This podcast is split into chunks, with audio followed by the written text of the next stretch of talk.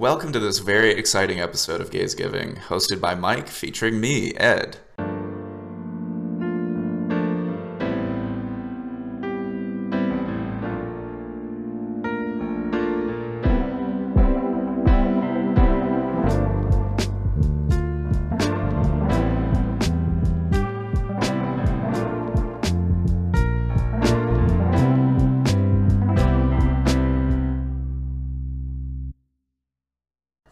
Show where we as gay men give our perspectives on different holidays and events, even though we don't really feel qualified to provide the gay experience on anything. But here we are, and this time we're talking about gay pride with a very special guest, a stand up comedian in England and an internet comedian on TikTok and Instagram, Mark Bittlestone. Hi, everyone. Thanks so much for having me. So good to be on the podcast. Yeah, thank you for joining. We are really grateful that you are our guest today because we have not a lot of knowledge about all the stuff, but we will mm-hmm. we talk about. So we need an expert on it. Yeah, I wouldn't call myself an expert, but good to be here anyway. yeah, we're happy to have you. So, I guess if we just want to start kind of going through the history of what gay pride actually is, because it's I don't know. Some people know about it, some people don't. So it might be good to just run through. Um, so Gay Pride started as essentially a series of riots uh, from June 28th to July 3rd in 1969 uh, at the Stonewall Inn in Greenwich Village in uh, New York City, Lower Manhattan. Um, and it started with a police raid. And police raids usually targeted gay bars, gay bars because they were owned and operated by the Italian mafia. Um, so they were really there for the mafia, uh, not so much for the gay people, but of course they would harass and arrest gay people while they're there, because why not? Um, and because they were more focused on the, the mafia, they would usually tip off employees that a raid was going to happen. Um, but this particular night of June 28th, uh, there were rumors of a raid, but it was already so late in the night, and uh, raids usually happened around the same time, so people kind of wrote it off because they were like, "This, this, yeah, it's it's like too late for this to happen." But a raid did happen. Um, the standard procedure was usually they would separate anyone dressed like women from men. Um, they would put a female officer in the bathroom, and then they would line up all the people dressed as women and have them go into the bathroom, essentially take off their pants, and if they had a dick, um, they would get arrested. Um, so you know they were they were doing that whole procedure, um, but this particular night, since everything was so unusual, so many of the patrons hadn't experienced a raid. Everyone was confused, mm. and I guess people had just had enough. And uh, people who were dressed like women who were trying to like the police were trying to arrest, they just like straight up refused. Um, police got violent, patrons got violent. Uh, a lot of people tried to flee the inn, but the police barred the doors, uh, kept everyone inside people outside started to like kind of notice and uh, a crowd started to form and uh, yeah people started to fight back inside. Eventually people started to move outside. A large crowd had formed like hundreds of people uh, and they just started fighting with the police. Different police units started to show up and were kind of getting their asses kicked. People were getting arrested. And yeah it was just total total chaos um, fighting between gay men trans women uh, lesbian women and police, and this lasted till the early morning. Uh, the police eventually like dispersed. News spread. A lot of the news was like homophobic from uh, mainstream outlets at the time, mm. uh, trying to like frame it all as like gays got violent against police and started attacking for no reason. Um, but the gay community kind of heard what was going on, and so people started to gather throughout the next day. Um, and so that second night, fighting started again, but this time it was with thousands of people who were mostly gay men. Um, and so, yeah, it was basically just like round two. And uh, this continued for another couple nights. And uh, the aftermath, like, people really started to feel like, you know, gay people had like literally fought for their rights. Um, and something something was starting to happen. The, the ball was starting to really roll. Uh, and this started to inspire LGBT groups in New York to kind of increase their activity, get more bold, because people who had just witnessed all of this go down started to feel like these organizations like weren't doing enough, they weren't bold enough. So this really kind of lit a fire under everyone's asses. Um, And so over that next year, all of that kind of, you know, all the activity increased. Uh, people got more serious about gay rights. And then the following year, on the one year anniversary, on June 28th, 1970, uh, there was the Christopher Street Liberation Day celebration that is essentially the first gay pride parade that took place at the uh, Stonewall Inn in Greenwich Village. But I think other uh, celebrations also happened in like LA and possibly Chicago. So news kind of started to spread nationally. Um, and yeah, there was a there was a big old celebration, and that is essentially how Gay Pride started. And now I think we're all familiar with kind of how it goes now. Uh, the whole month of June is celebrating Gay Pride. Um, gay Pride festivals all across the world at this point. Um, in basically every major city in America and you know throughout Europe and um, I don't know if African countries have it as well, but I'm sure. Um, yeah, it's it's just global now at this point, which is pretty awesome. If I missed anything, you guys can feel free to let me know. Um, yeah, and so. Yeah, I am really shocked about all the information at the beginning because mm. we have human rights and all the experiences at mm. the night. Where was the human rights? Yeah. Yeah, there's yeah. Plenty of that that I didn't know about either. I mean, that, you know, the story about lining people up and checking if they, you know, had penises is just horrendous, isn't it? Yeah. Yeah, it's pretty insane. And uh, I, I did read that, I guess, male officers who were feeling up like, uh, like lesbians and just other people who like like women they mm. they would take that opportunity to go a little bit too far and like enjoy yeah. themselves and yeah it was just disgusting in general it's fucking insane by today's standards mm. um, yeah so that's yeah that's that's kind of why it's important to go through the history and like really remember what things were like and I think last year when I started to really learn about this, I was kind of blown away that all of this happened in 1969. Mm. So it's like, okay, maybe the 80s or something, or like the 90s, but to know that this went down like in the 60s and mm. like gay pride has been a thing since that long, like that just seemed like like way before the whole like gay civil rights thing really started. So I was amazed to see people fighting back like that early on. Um, mm. But yeah, I mean, it makes sense because it's like if you got to put up with that, I think it just it just all came to a head. People had had enough. Like yeah, and like like you said, Maik, like where were the civil rights? Like that's I think that was what was on everyone's mind. And once people started to fight, it was like, oh shit, we can fight back. So yeah, it's it's pretty awesome that um people were able to fight back successfully and carry that momentum forward. To... And we should not forget that there was no music at the first Christopher Street Liberation Day.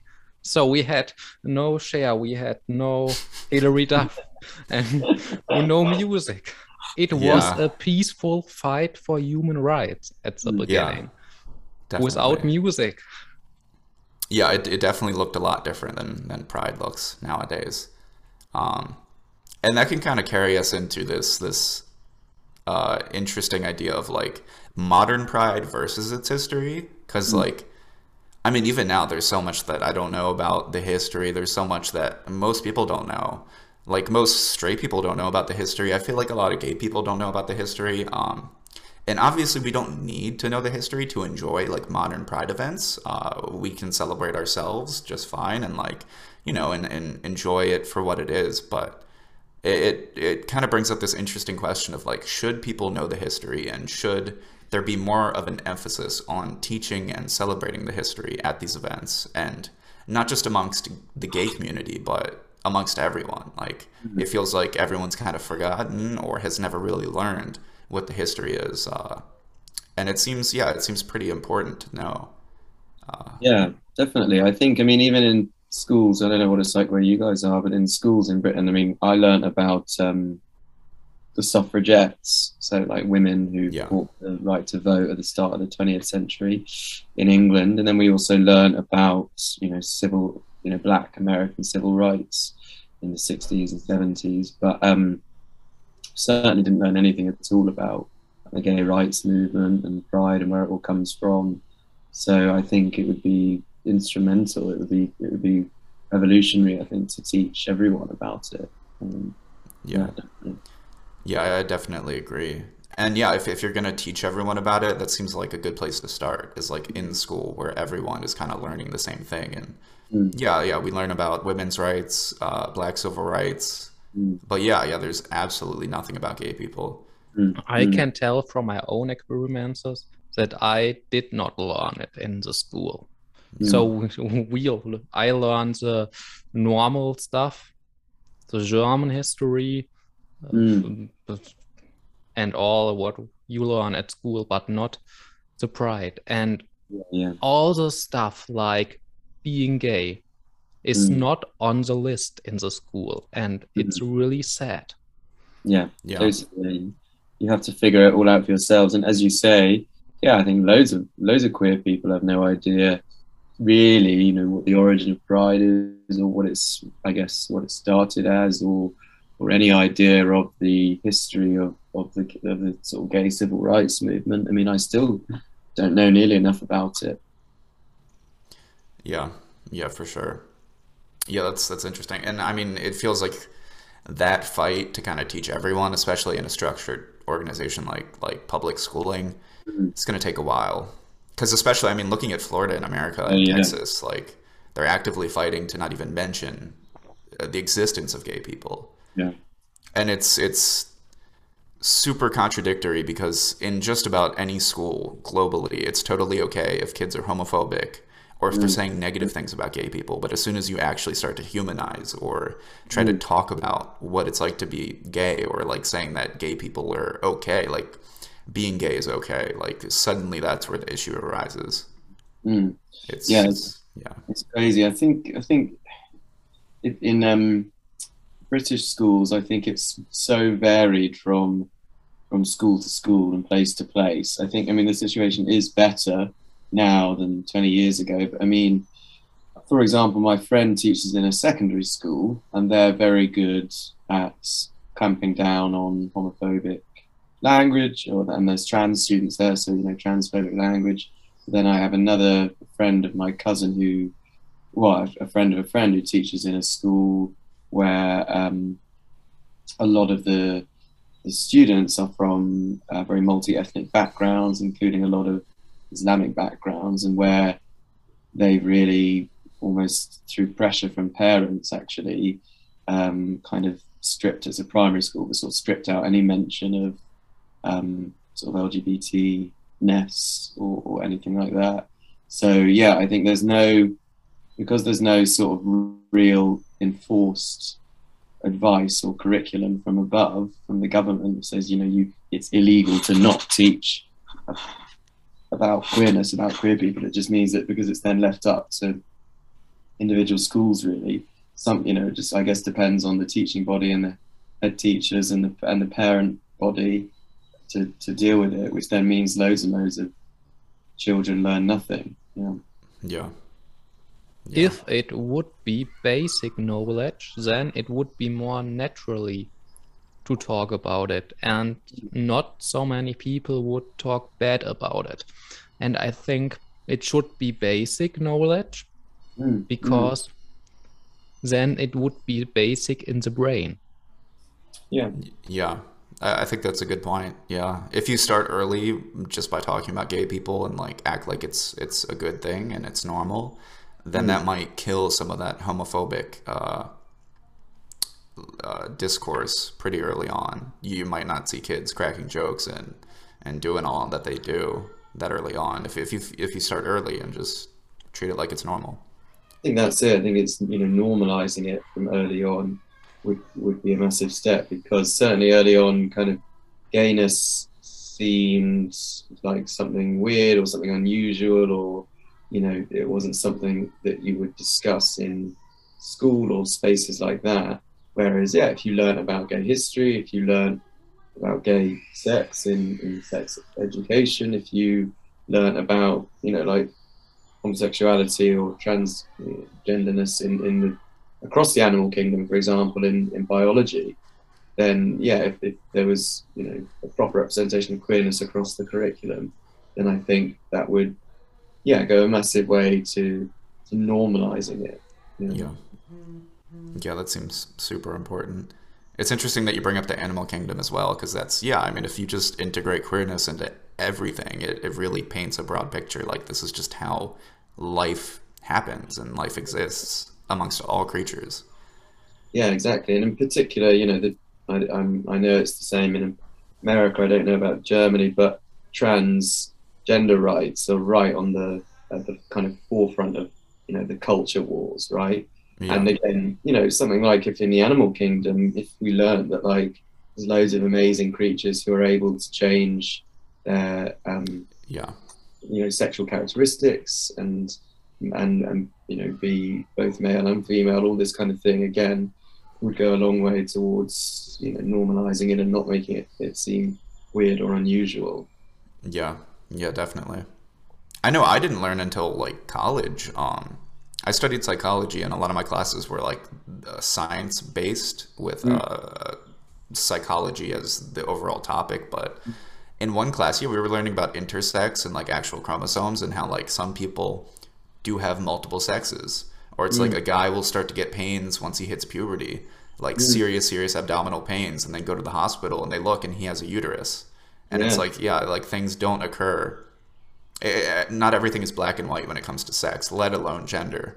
Eh, yeah, Exactly. there's there's such diversity in general. yeah, yeah. it's such a shame that that kind of information doesn't filter down into the education system because you know you learn about all sorts of am i allowed to swear on this Yeah, I already have multiple times. I think. but you learn about all sorts of fucking stupid shit in biology, right? Like interesting stuff, but you know, like how plants pollinate and how like I don't know how like you know unfiltered sewage in rivers leads to like algae.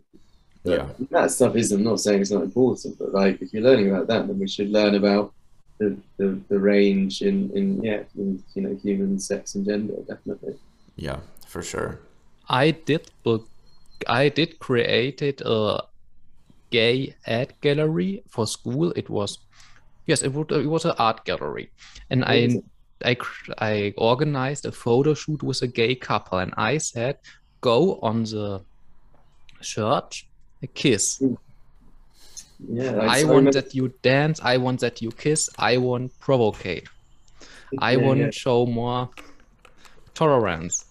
And I showed it in our own room. Every time in the room there was there was the pictures and the people come in. And it was so interesting because there comes inside more than 200 people. Wow. And, Wow. I, and I told the story of it, and there was all different types of people. So one guy, he didn't say anything about it. He went with me through the pictures and he leave the room. Mm. And other people uh, talked with me, and they said, "Ah, it's so great what you you are doing." And I did think, why should I be the first one Mm. who creates it? Mm. Why was it not before me? Because it's normal. It should be normalized. Yeah, yeah. Yeah, definitely. It's like, why are you getting special praise for doing something Mm. that should just be normal? Yeah. Yeah, definitely. It's really That's amazing, cool. though. Yeah, it's really cool that you did that. Well done. I think I saw that on your Instagram, maybe. Yeah, thank you. Yeah. So I guess, yeah, going through all that, um, I guess we can just talk about like modern pride now, uh, moving from the history. With music. Yes, modern pride with with music. yeah, we got we got Cher now. We got Hilary Duff. Yeah, uh, yeah. So I guess I guess we can just kind of talk about how it is. So yeah, now now Pride is kind of just big festivals throughout the entire world. Uh, typically parades, and I know there's like other like supplemental events as well aside from the parades. Like yeah, like festivals and stuff that happen with yeah music events and all that. Um, and then something that we're we're seeing, especially on the internet, uh, as of recent years, and it seems to be getting crazier and crazier every year, is corporations trying to like monetize pride and taking advantage of it. Um, which in some cases it's like okay, cool, there's support, but then in some cases it seems super contradictory. Um, like like especially with this year, like Disney putting out like like I don't know different pride themed uh, pieces of merchandise and then going and directly funding bills like the Don't Say Gay bill in Florida, um, where it's like, okay, well, we thought you guys supported gay people, but clearly you don't. So yeah, I don't know if you guys have any thoughts on this whole phenomenon that's that's happening. On me. Yeah, no, no. I mean, I, I agree totally overall. I think, I mean, I think in our, you know, modern day world, I guess we accept that that stuff like Pride needs, you know, sponsors if it's going to go ahead. And I think, as you say, I guess I don't have anything wrong with companies like wanting to to support Pride or spend money on it. I mean, I've done like corporate Pride gigs, you know, where I've been paid as like a gay comedian to make jokes yeah. about, about being gay. But um, yeah, I think it's more it's it, it's too often feels like a just a token or a really tokenistic like one day of the year and when it and, and it doesn't actually check out with the rest of their values you know if they're kind of continuing to operate in you know deeply homophobic countries and not not doing anything there about about you know policies that target queer people or if they don't have a uh, you know a, a, a culture of openness about being LGBT in the company themselves, or as you say, in Disney's case, if they actively, you know, support homophobic and transphobic politicians, then it's what's the phrase pinkwashing, right? Just to kind of, you know, appeal to to, to, to some people on the planet who are pro LGBT, while at the same time, you know, with the other hand, appealing to people who aren't. Um, I think there's probably a few examples. I don't really know them, but there probably are companies that that are really LGBT friendly and are you know do care deeply about it. But how much do any of us think that like yeah Disney or or like Barclays is a big bank in um, the UK and like Barclays sponsored Tom Daley to like do hmm. Pride. Do you know what I mean? And it just yeah. Feels, yeah, it just it doesn't it doesn't feel like that's probably reflected in the rest of their values. I'm sure they've funded, you know, lots of stuff in Qatar or Russia or anywhere like that. Yeah. Yeah. Yeah, absolutely. I agree with it. And it's important that gay people are in the commercials. It's important. Mm-hmm. But mm. it's um, also important to have gay people not only one month in the year. Yeah being gay is not only one month ago. Being mm. gay is 12 months long mm. and not mm. only one month. And mm. it is the same.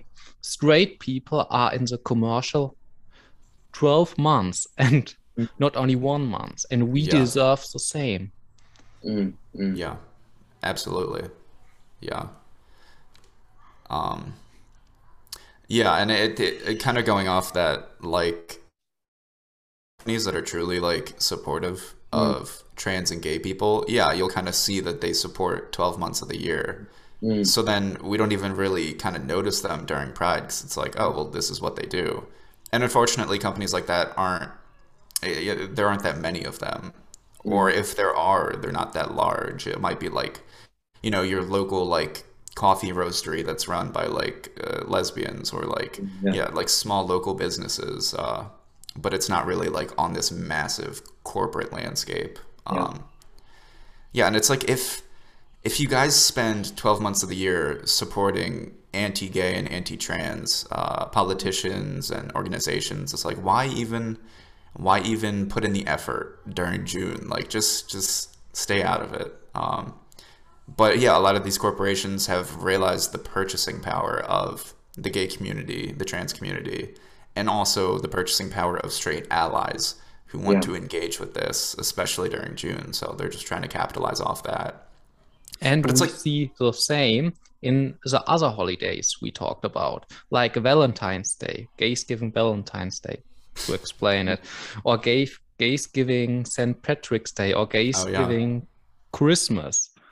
Mm. We make every holiday gay because gays are a part of it. Mm. So Yeah. not only straight people, just the gay people are a part of the society. Yeah. And and going through like yeah, like like through all these holidays like there's there's no like gay Valentine's Day commercials or like products or anything and like we went through St. Patrick's Day like the oldest biggest uh, St. Patrick's Day parade in New York has actively banned gay groups from parading and like it's been a constant fight um, and recently like other cities in america have just recently started allowing gay people just to like be in the parade and like have a flag or something. Where like all these different cultures and all these different groups and organizations in their neighborhoods and cities are like able to represent themselves. Uh, yeah. but they're still they're still fighting against that. So yeah it's like gay people exist all year round and yeah there, there there definitely needs to be representation. Or if you're not interested in in supporting gay people just don't like you don't see chick-fil-a like doing all this pride stuff during june. They're like no fuck off. Like we don't give a fuck 12 months of the year and we're gonna make that clear. Like Yeah, yeah. yeah. Yeah, I mean, I think, I mean, there probably is, they probably exist, but they should, you know, we should all try and help to make them more prominent. Prominent, but really, during Pride, instead of accepting big corporate sponsors, they should just have a list of like, you know, the hundred best, hundred most LGBT friendly, um, um, you know, companies, and everyone should should, you know, all the whole queer community should try and support them. Do you know what I mean? Yeah, absolutely. Yeah, that's something I've been trying to do more in, in daily Mhm. life, but it's it's tough. Yeah, It's like yeah, trying to buy clothes and like googling like okay, like LGBTQ owned clothing brands, and it's like yeah, they're few and far between, and yeah, Yeah, it's, it's I think it, it um it speaks to all the all you know all it's the same really as, as all other ethical concerns, isn't it? Like trying to buy sustainable clothing, you know, trying to buy you know yeah black owned or black run from business you know businesses like that, trying to buy from ethical you know clothing that doesn't employ you know cheap labor basically. And it's it's um, scary to live in a world where like that's the exception, not the norm. You know what I mean? yeah, You have to Yeah, try absolutely. really hard to, to buy from a company that has queer people on the board or whatever. Yeah. Yeah, uh, that's absolutely right what you said. And the question is, what is being gay? Is being gay the normal clothes or the colorful clothes? Being gay is individual. So Sure. gay people can wear black clothes or I don't know what straight people every day wearing. But what is Yeah. being gay? That it's a question. yeah. Kind of like you said, it's it's it doesn't have to adhere to rigid stereotypes. Uh, gay people come in in all different flavors. Yeah. yeah, and Yeah. that that can kind of go with the the whole the whole corporate thing and just pride is like there's so many different kinds of gay people and there's so many different ways to be gay that you know you don't need to just focus on it for one month of the year you can really spend 12 months of the year just accepting it celebrating it um, and supporting it in general And what do you think, Mark? Yeah, I think you're right. It's definitely individ, you know, for individuals. I think I saw kind of on the Google Doc we we put um, you know like kink at Pride as a as a as a question topic. I guess so. It's interesting that sometimes you know on videos that I put out, normally they're like I set them up as like takedowns of of gay men who say stuff like, "Why do we need Pride?" or "Well, I don't like Pride," or "You don't see straight Pride," or whatever.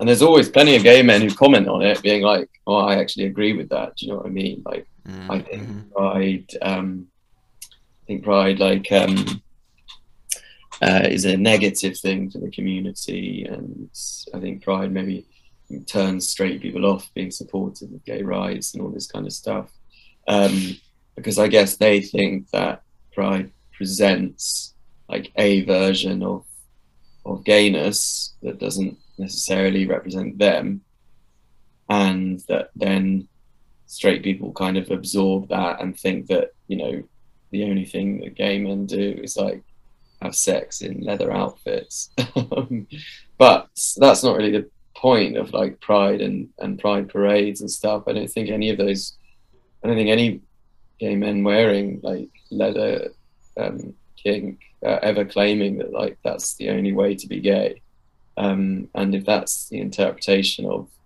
straight people or, or, or, whoever, then they're just they're idiots. Do you know what I mean? Um, yeah, yeah, definitely. It's it's definitely a complex thing to navigate because I mean, like we've said, like there's uh, from early on, like you don't learn anything about it. It's like you got to mm. figure it all out for yourself. So mm-hmm. to see one kind of being gay, like one type of living as a gay person be represented in things like pride, it, it can be confusing for people mm. who don't necessarily adhere to that. Um, like I mean, like even like a year and a half ago, um, I mean, I had never really thought too much of myself as a part of the gay community. I was like, I, I just am gay. That's just like I'm attracted to guys, and that's just kind of what it is. It's not like yeah. this this big thing. But um, as I just started to meet more gay people and like learn more about the history and uh, have real discussions with like uh, gay people who devote their lives to activism and, and all of this, I kind of realized like these people, especially in Stonewall, like fought for gay rights in general. Like they mm. fought for my ability to sit here and not feel like I'm part of the gay community, and mm. I can choose what how I live that and what I do with that information. Um, and that that kind of helped me see like I am a part of the gay community. Like they fought for everyone, and I'm included in that. And mm. so whether or not I feel super flamboyant or like I have the same interests or like like the female pop stars or whatnot, like I am part of this community. And like mm. we we can all coexist and like we can all celebrate each other and like the diversity within our community. Um, yeah, it's it's it's a very tricky thing to to navigate. And I feel like those kind of comments are people who just haven't quite figured it out yet. Um, yeah. And I, yeah, I was definitely one of those people a while a while ago. Um, yeah. I think also, you know, it's kind of along the same lines as, you know, gay men who you'll hear kind of saying that they don't like campness or they don't know, you know, why some gay men are camp or they don't think it's a positive thing, all this kind of thing. And it's um, really ignores the fact that really, you know, camp and and femme gay guys were the ones in the beginning who who fought for, as you say, for, for everyone, and they were the ones, they still are the ones who are the most overtly discriminated against. Yeah. Most likely to be on the end of homophobic taunts or physical abuse or um, you know more covert stuff like um, not receiving a promotion or not getting a job or this kind of thing because they you know act outside of sort of societal gender norms but they're actually the ones in the end who because they do act outside those norms they're the ones actually pushing the, the boundary. They're the ones that that actually have made it okay for for everyone else to to be gay or be queer. Yeah. Yeah absolutely. And i think i, I even used to kind of fall into that of like yeah like i just didn't understand it and like it, it wasn't for me.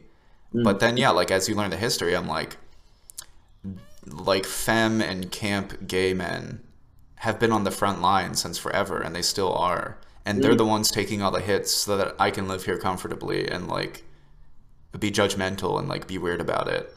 Yeah, and yeah, it, yeah it, it's yeah, it's it's it's such a weird mindset. Um, but yeah, like now I'm like they're the most badass members yeah, of the gay community. Like they're living themselves authentically and truly, mm. and they're dealing with all the shit that comes with that so that yeah, we can all live comfortably. Like it's it's it's amazing. Yeah, completely. Like, and the gay your... community must learn that haters can be gay too. Mm. That is true. I have seen I've seen some uh, some spicy discourse on the internet now about that because a lot of stuff, yeah, when it's like someone's super homophobic, mm. a lot of people's first response is like, "Oh, they're probably like secretly gay," um, or something like that. Like they're they're just have so much internalized homophobia that they'll never be able to like deal with the fact that they're gay, so they take it out on other people. And then I've started seeing this other side of this discourse that's like that can almost shift blame on gay people. That yeah. it's like you guys are the reason that you all are suffering is because you guys can't figure your own shit out and you take it out on each other. And so there's this like interesting discourse of like you know, straight people can be homophobic, and that just is what it is. It doesn't have to be like gay people who are secretly gay and like can't deal with it. It's like just DL guys on Grindr, like being homophobic. Like, yeah, yeah, it's so that's a very interesting discussion in itself. Yeah, yeah, yeah. I think I think you're right, obviously, and I think it just speaks to the point that I mean anyone can be homophobic, and gays are absolutely homophobic, you know, homophobic to, to other gays within the gay community, particularly along the lines of what we just spoke about, you know, being anti-camp or anti-fem, um, and kind of, I think, because um, to an extent, particularly again talking about the kind of trans, um, you know, trans rights and that kind of thing. I think there's a lot of gay men who think that now that you know, in lots of parts of the world, gay men can can marry,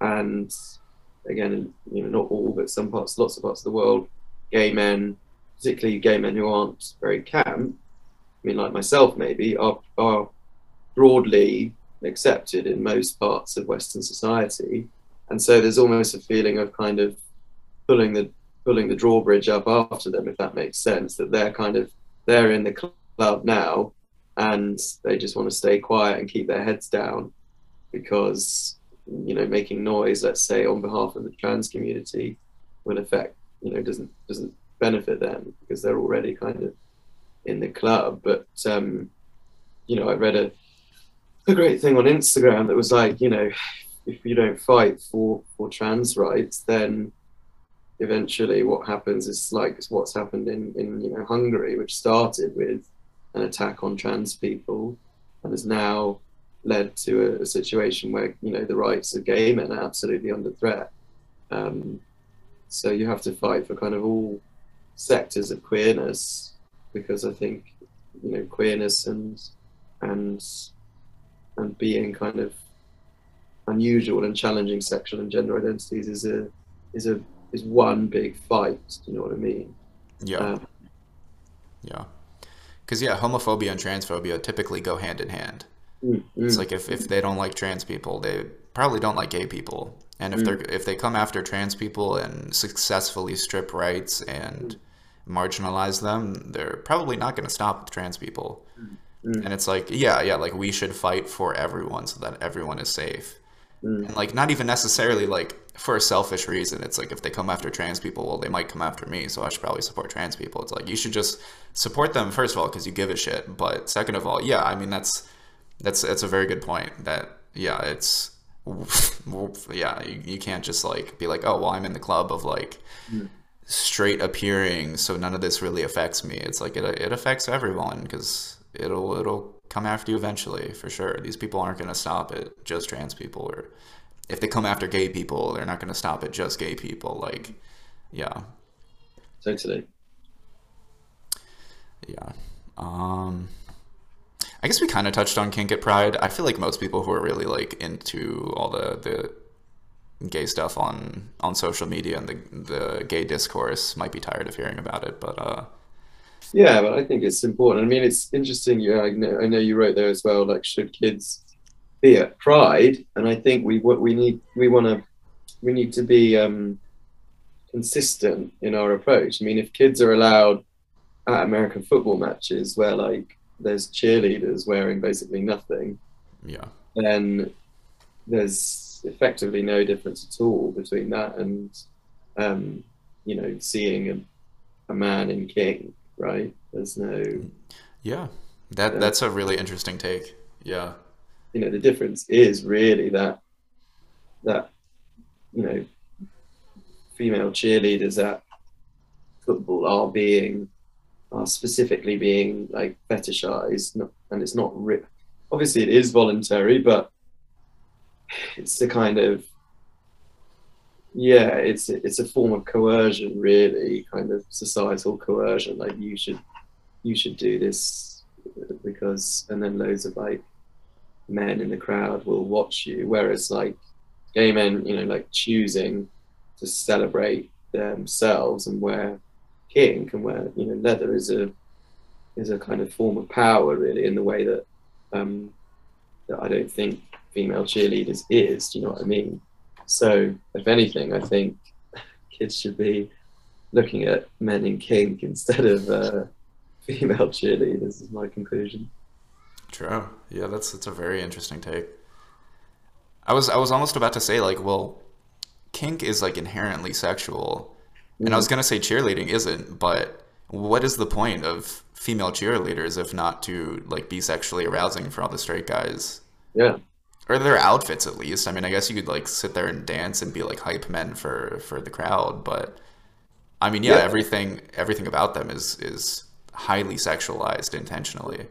Um, that's essentially their whole- their whole point of being there. So yeah, that's that's very interesting.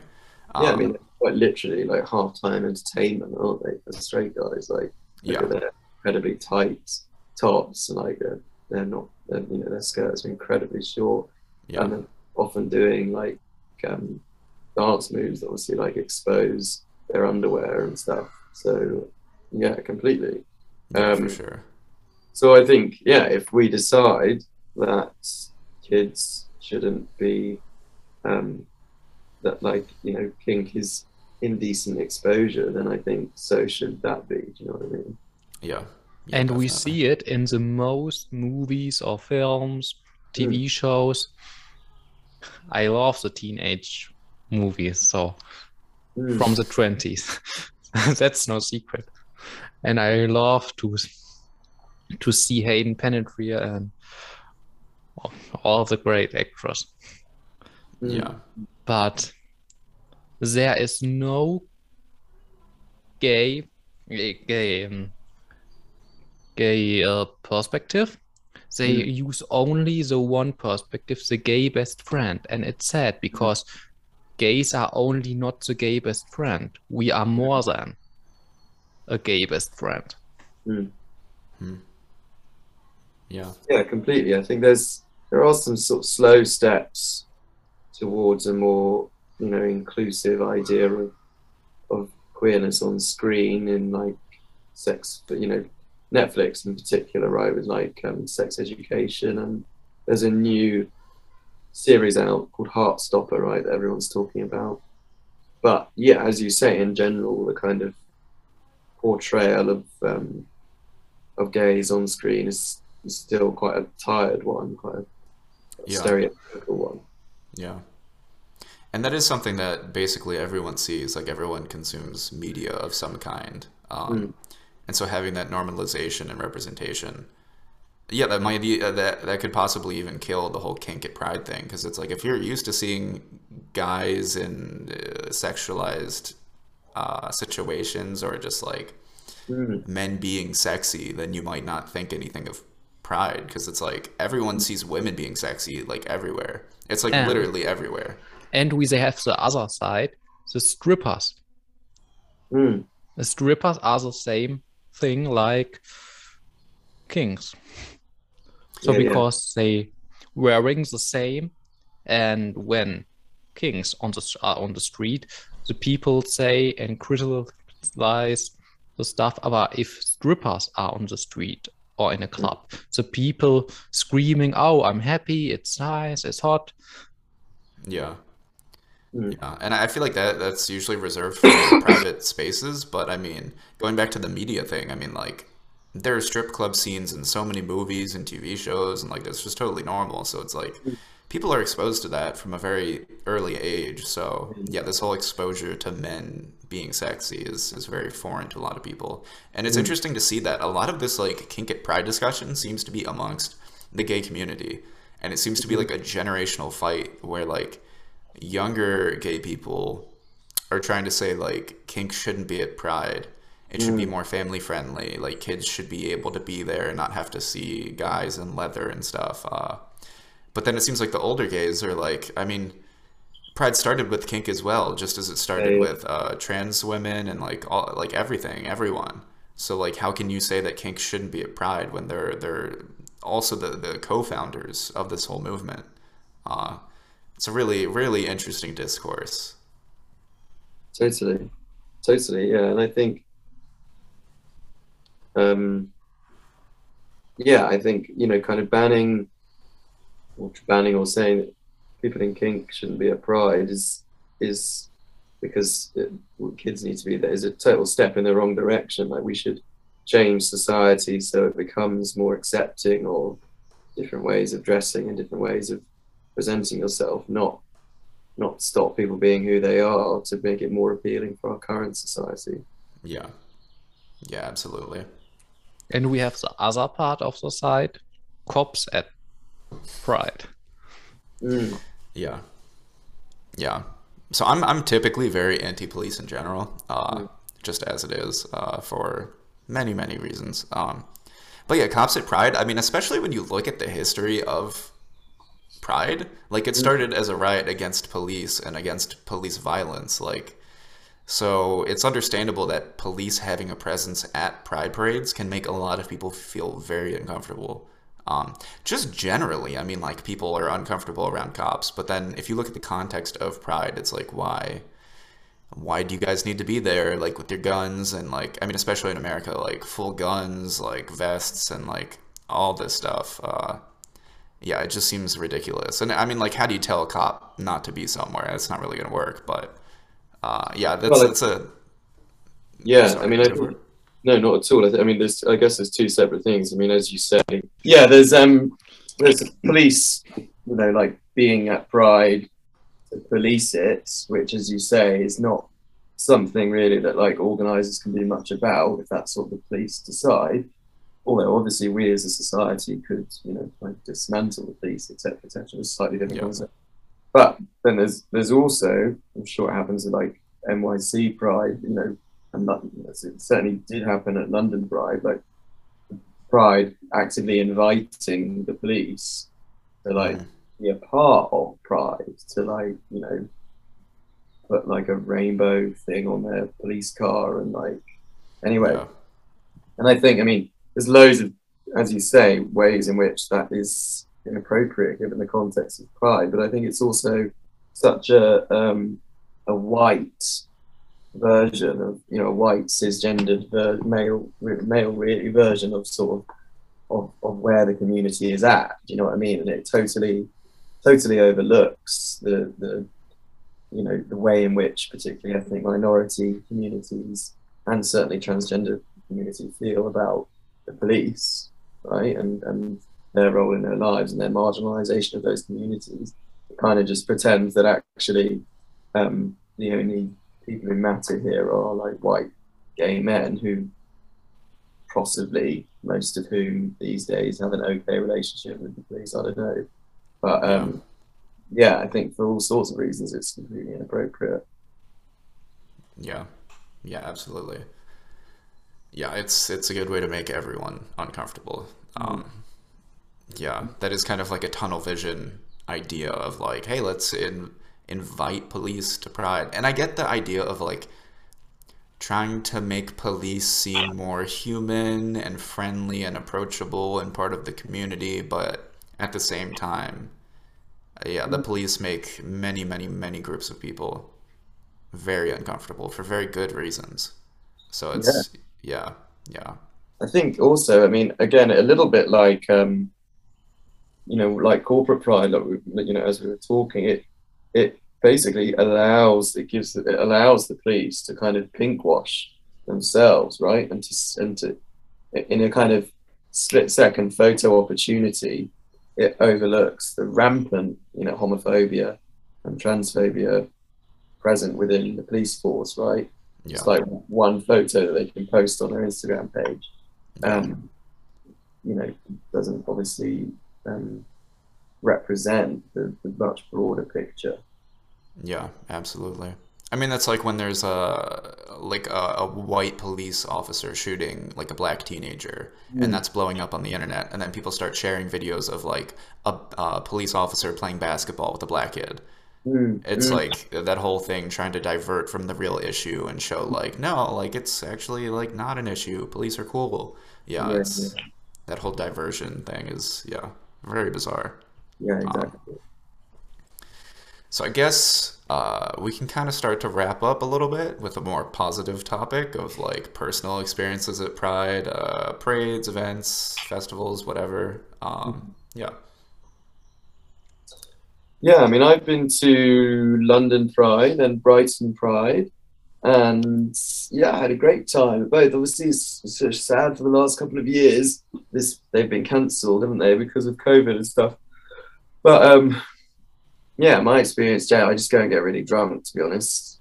Yeah. Um, and dance and Brighton Pride is like um, more of a kind of music festival now. And Maik, you're probably going to lose your mind, but I saw Kylie Minogue at Brighton Pride. I'm so Uh, jealous. this is the part of the podcast you've been wanting to talk about the whole time, isn't it? but um, just skip through the boring crap and talk about Hilary Duff.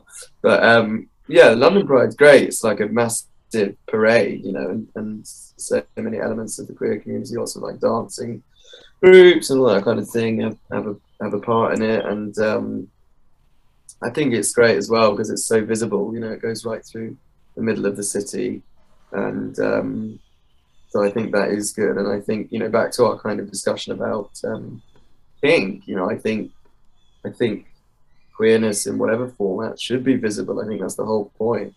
Um, so the more kink, the better, in my opinion. Um, but yeah, no, it's a great day. and it's gonna. I think it's on the third of July or that weekend this year. So hopefully, all being well with COVID, it will go ahead. Um, you were saying you guys have never been to a to a pride. No. Correct. Yeah. No, I haven't. I think I might now. Um, Yeah, yeah. yeah, I'd never like really been in a city. I guess I've lived close to both DC and Baltimore for all of my life, so I really have no excuse. Um, Yeah. But yeah, I guess I I just had the mindset of like, you know, that's not really for me. Like, that's it's it's it can be pretty camp and all that, and like, you know, I just I thought that wasn't for me. But at this point, I'm like, yeah, I should just go. Like, it'll be fun. Like, it, I don't need to carry myself any type of way Yeah. in order to have fun and appreciate everything and like meet some people and like yeah, just have a good time. Yeah, so I think I'm I, I definitely wanna wanna go now. And in the past few years, of course, COVID has been a thing, so I don't think there really have been many major Pride events, uh, especially in Baltimore. Mhm. But uh, yeah, I'm I'm definitely open to to going now. What about you, Maik? Where's your nearest pride? Hmm, I would love to visit Pride. I would love to visit Brighton Pride because there was Kylie Minogue, Britney Spears. Okay, Britney Spears in is a bad time Hmm. when she was I don't know how it called. We had in with a problem with the father. Uh, yeah, in the con- conservatorship. Yeah, in the cons yes, exactly that. Yeah. But now Brighton she's such a beautiful free now, place. isn't I want go there. And Kylie Minogue, ah, I, I love it. I would love to see her live. But where's your nearest big city, Maik? In Germany. Ah, it is Cologne, but Cologne has Cologne one- is one and a half hour away from me. Right. But that will have a really good pride, I'm sure. It's quite a lot. It's quite a. It's quite a gay. It's quite a lot of like gay clubs and stuff in Cologne, aren't there? Yeah, it is. Yeah. Ah, Yeah, you I should go would- for it. Yeah. I think also you guys. How old are you? Ed? Uh, I'm 25, turning 26 like next week. Yeah, so you guys are a bit younger than me. I'm 28, and I think definitely, yeah, I, I probably went to, to my first Pride when I was about your age. Uh, It's like three years ago, just before the pandemic. And I think definitely you, because as we were saying earlier, because of like the education system and the lack of education and all this kind of stuff, I think just naturally you just you carry a bit more sort of internal, whether it's like internalized homophobia or anxiety about the how to fit in with the community or or a feeling that maybe pride or campus isn't for you, all these kind of things. Yeah. it's really normal to carry them with you, and you know, certainly into your twenties, but then to kind of start embracing them, definitely. Yeah. Yeah, it's definitely an interesting journey. Yeah, Um, yeah. Yeah. It's a good one to go through though, as long as you come out on the other side a better person. Mm, which Some mm. people don't. yeah, yeah, yeah, definitely. yeah. Yeah, Pride seems interesting. I know, Maik, you are probably dying to to address this. What is your uh, your dream music lineup at a Pride event? Ah, my dream music lineup. Top one is Kylie Minogue. There's no one between. Hell yeah. Well, then Hilary Duff, but she doesn't make music anymore. Yeah, I was about to say like modern Hilary Duff or Hilary Duff in like the early 2000s. Yeah, in the early 2000s. Should be your number number two. And Who else? Little Mix. Hey, nice. I love Little Mix. Ah, shout out to my ex. So when Ed shakes his head at, at what Maik has said. Ah, I love this song. Um, Cher. I saw Cher live. Gee, amazing. Where? In, I saw her in Cologne. Cologne. Brilliant.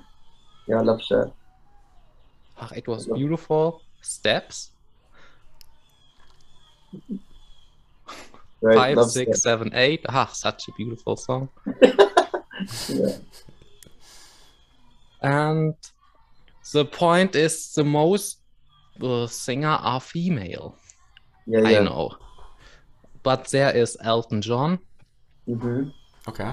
but that Let's is sing. the only one, or one of the only ones I know. Yeah. I'm seeing, Elton. I'm seeing Elton John this summer, actually. Mhm. Nice. Oh, it's exciting. Fun. Fun. Yeah, I think for me, the biggest sadness is in my life is that ABBA, ABBA don't sing together live anymore because that would be my number one at a Pride. I mean, imagine the carnage if ABBA did a live tour, like the tickets would just sell like that, right? But yeah, that'd be my number one. I feel like ABBA is like just in its very like everything about it is camp. Do you know what I mean? Like the whole like Swedish thing, their their outfits and their hair when they actually sang, but then also like just the to me that like North European like voice, the Swedish like voice is just quite camp generally. Do you know what I mean? Um, yeah, I love it. Are you the person who scream at a concert, who will sing with, and Mm. Big time, definitely. Nice, nice. Yeah. I think I think my main would be Lil Nas X. Yeah, Um, oh god, yeah, that'd be amazing. yeah. Yeah, his shows seem seem pretty crazy. I don't really know any other like campy or like gay musicians. I was trying to think about it and I realized like my dream lineup would just be like my dream concert lineup in general. Yeah, so yeah. just like a bunch of rappers like Mick Jenkins, like all Olive Griselda, Flatbush Zombies, um yeah, it would be like a bunch of rap groups. And I was thinking about that, like that's not really a pride sort of lineup, but I mean I mainly listen to rap and hip hop and Yeah. homophobia is rampant and Mhm. still accepted and like super normal in that community. So I think seeing a bunch of rappers at a pride festival would be pretty awesome to just like show support and like break through all of the bullshit because even them appearing at a pride festival would like catch so much shit and like it, it's it's just an, a, thought that would never happen. But Yeah, yeah. to see these these people because they're all like straight guys too for the most part. I mean there's like gay rappers like you could have like tyler the creator he's by um yeah there, there's some other ones I, I can't remember right now. But yeah just seeing like straight rappers at pride would be amazing just to see them break that that stigma and break through the homophobia. Um yeah. But yeah, I guess for like actual gay artists, Lil Nas X.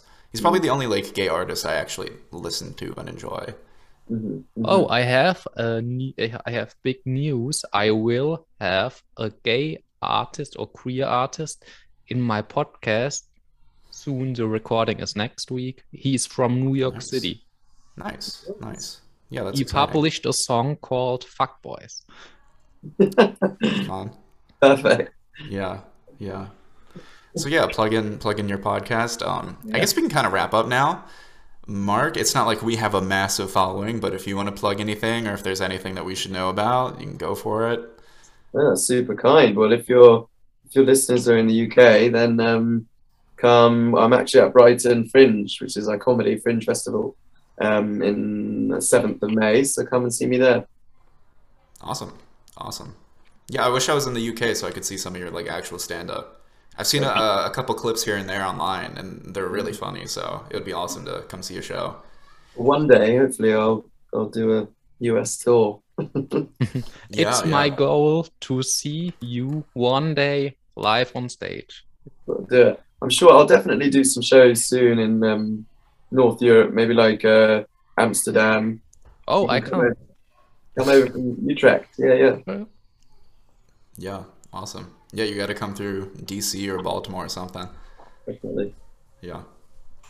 Well, cool. This was uh, a good episode. Definitely a very interesting discussion with everyone. Uh, thank you, Mark, for being here. You are So, always have you on? invited in our Oh, Gays Giving world. No, thank you. I had a great time. Really, really interesting chat. Good, good. And thank you, Maik, for hosting as usual. Thank you. Yeah. And thank you that you are a part of it too, because it's a project of both of, of us.